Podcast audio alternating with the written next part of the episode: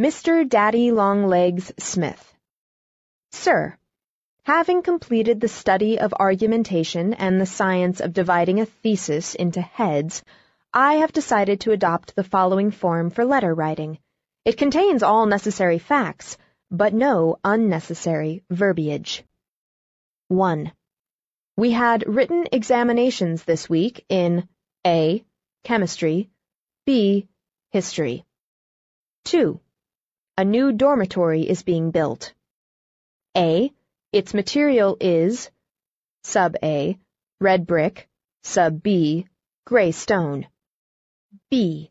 Its capacity will be Sub A. One dean, five instructors. Sub B. Two hundred girls.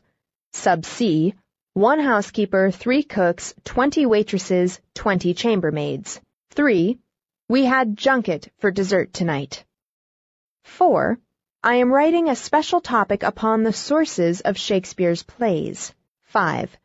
Lou McMahon slipped and fell this afternoon at basketball, and she A. dislocated her shoulder, B. bruised her knee. 6. I have a new hat trimmed with A blue velvet ribbon, B, two blue quills, C, three red pom-poms. 7. It is half past nine. 8. Good night. Judy.